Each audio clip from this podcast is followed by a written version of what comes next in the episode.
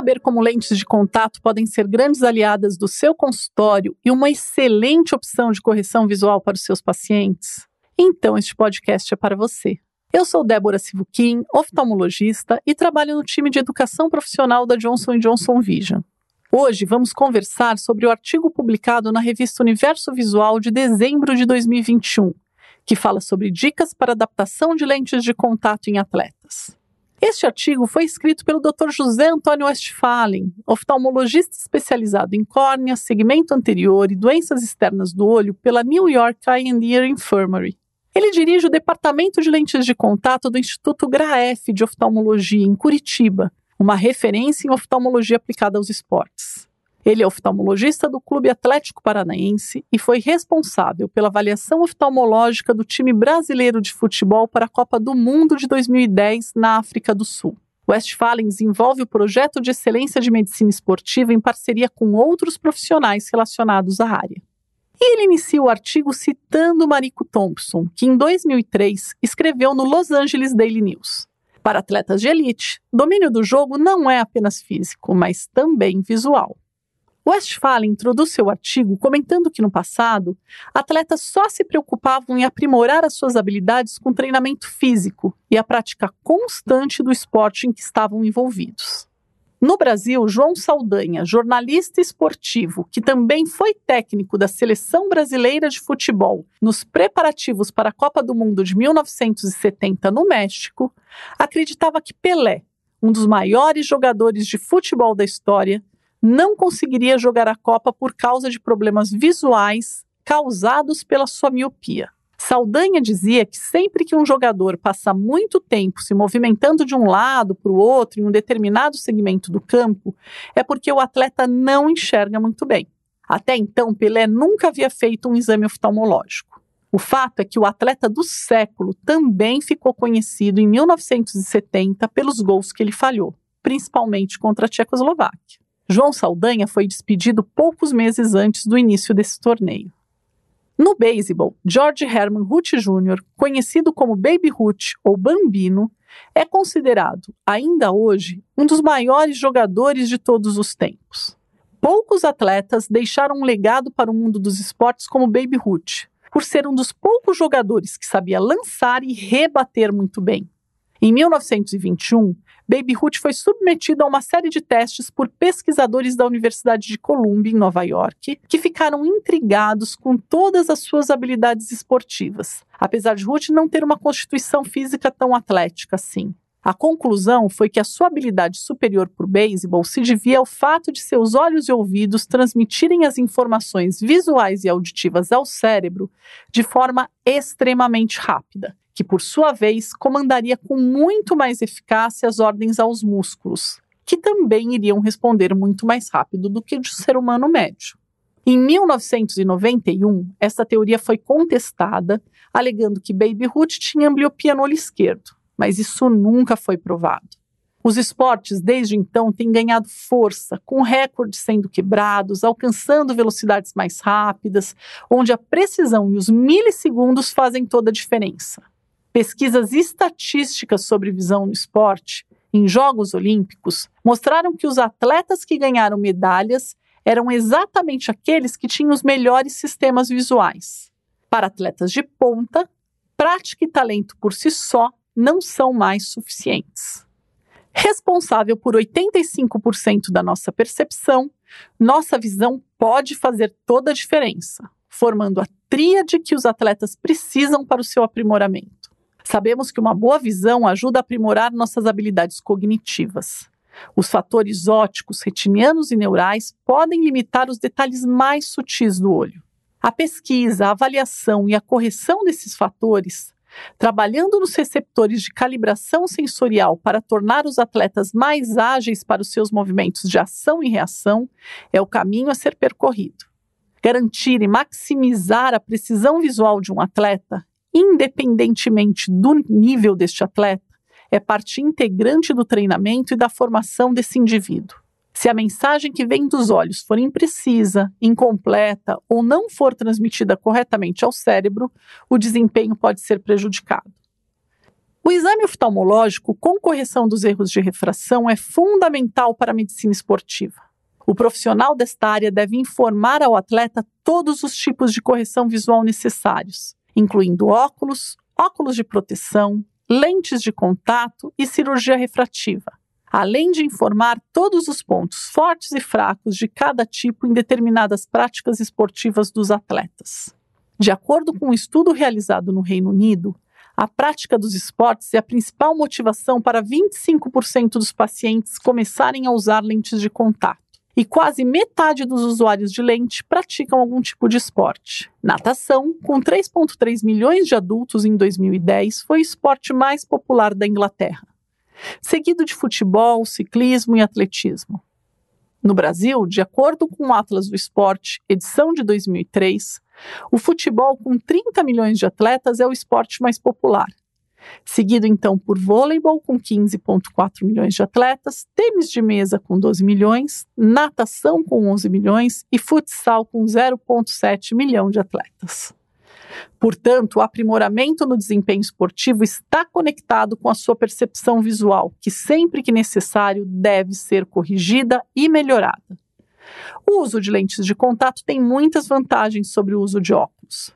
De acordo com o Dr. Daniel Lab, oftalmologista do Red Sox, mais de 20% dos jogadores de beisebol da American Major League Wear usam lentes de contato, e sua visão média é de 20/12 há uma melhoria na sensibilidade ao contraste, na precisão visual dinâmica, flexibilidade focal e campo visual.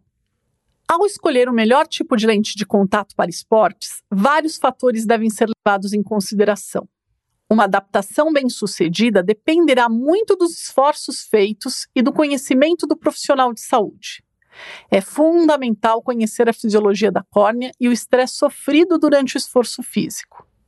O aumento da atividade metabólica durante os exercícios leva a um aumento nos níveis de ácido lático e uma redução na glicose da câmara anterior, o que representa um risco potencial de produzir um edema de córnea.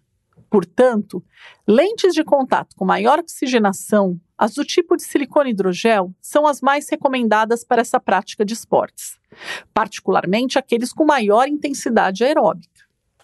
As lentes gelatinosas são geralmente as melhores opções, pois se movem menos nos olhos quando comparadas às rígidas gás permeáveis. A adaptação é mais rápida e pode ser usado por períodos longos ou mesmo períodos curtos de tempo, isto é, durante apenas a prática esportiva, por exemplo.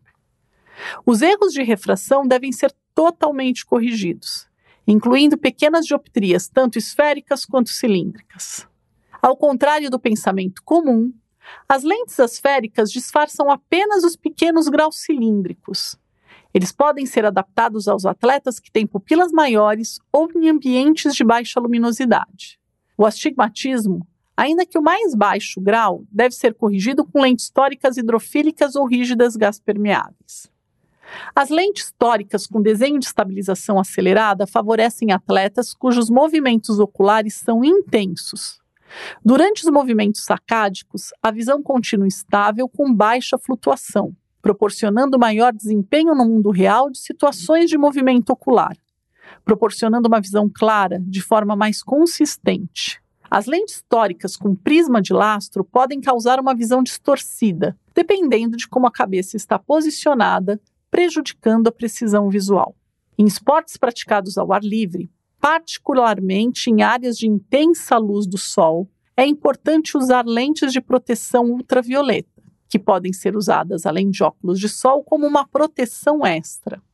A exposição à radiação ultravioleta por longos períodos pode causar danos graves aos olhos. O uso de lentes de contato que absorvem radiação UV cobrirá toda a área da córnea e área limbar, incluindo a paliçada de Vogt, protegendo as células tronco vitais da córnea e da conjuntiva.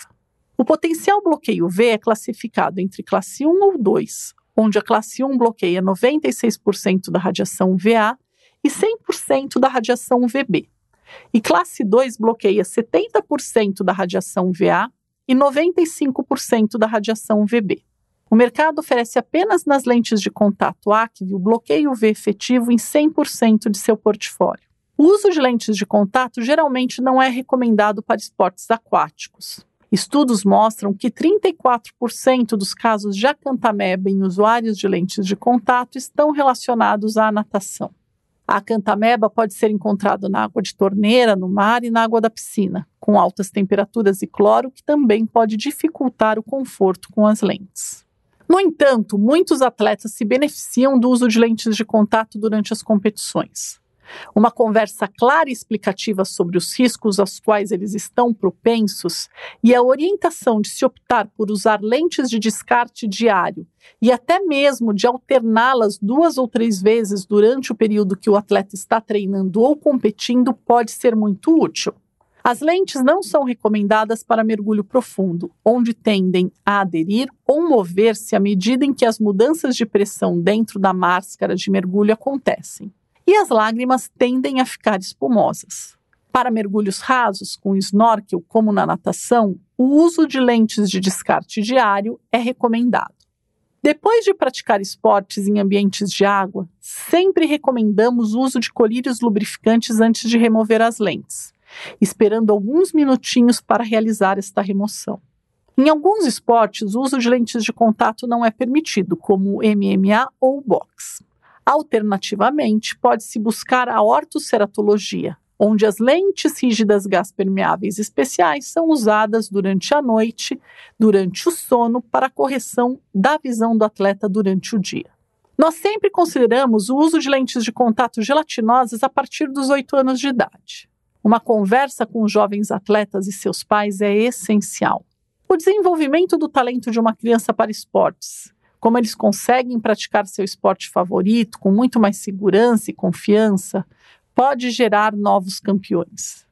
O efeito psicológico em tais casos é muito gratificante. Prazer, dedicação e entusiasmo são fatores presentes quando a correção visual é totalmente alcançada.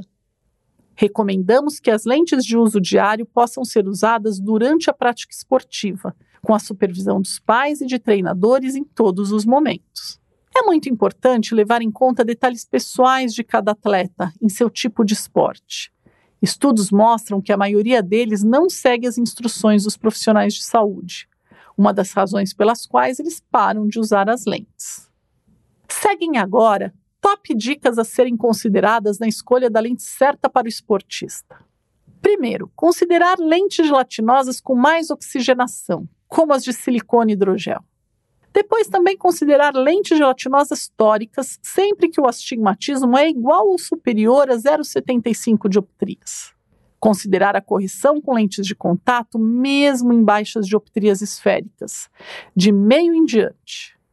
Considerar lentes com proteção UV efetiva sempre que o esporte é praticado ao ar livre. Considerar lentes de descarte diário, particularmente para aqueles que praticam algum esporte aquático considerar o uso de lentes de contato a partir dos 8 anos de idade. Isso pode fazer toda a diferença. Usar lentes de contato tem muitas vantagens sobre os óculos na prática de esportes, não só por causa do conforto, mas também para a melhoria da precisão visual, ajudando o atleta a alcançar melhor desempenho esportivo. E por fim, o profissional de saúde ocular, associado à medicina esportiva, tem que buscar as melhores opções em relação ao tipo de esporte envolvido, onde não há regra absoluta, e tem que corresponder aos atletas com a melhor solução visual, informando-os sobre isso. Ao escolher o melhor tipo de lente de contato, levar em consideração o tempo de uso durante o esporte, o ambiente onde este esporte é praticado e o esforço físico feito durante esse período. É importante pesar os prós e contras em cada opção de melhoria visual para o atleta que busca melhor desempenho esportivo, tanto amador quanto profissional. E lembrar que podemos ofertar lentes a partir dos 8 anos de idade. Em qualquer faixa etária, são muitos os benefícios físicos, psíquicos e sociais da prática de esportes.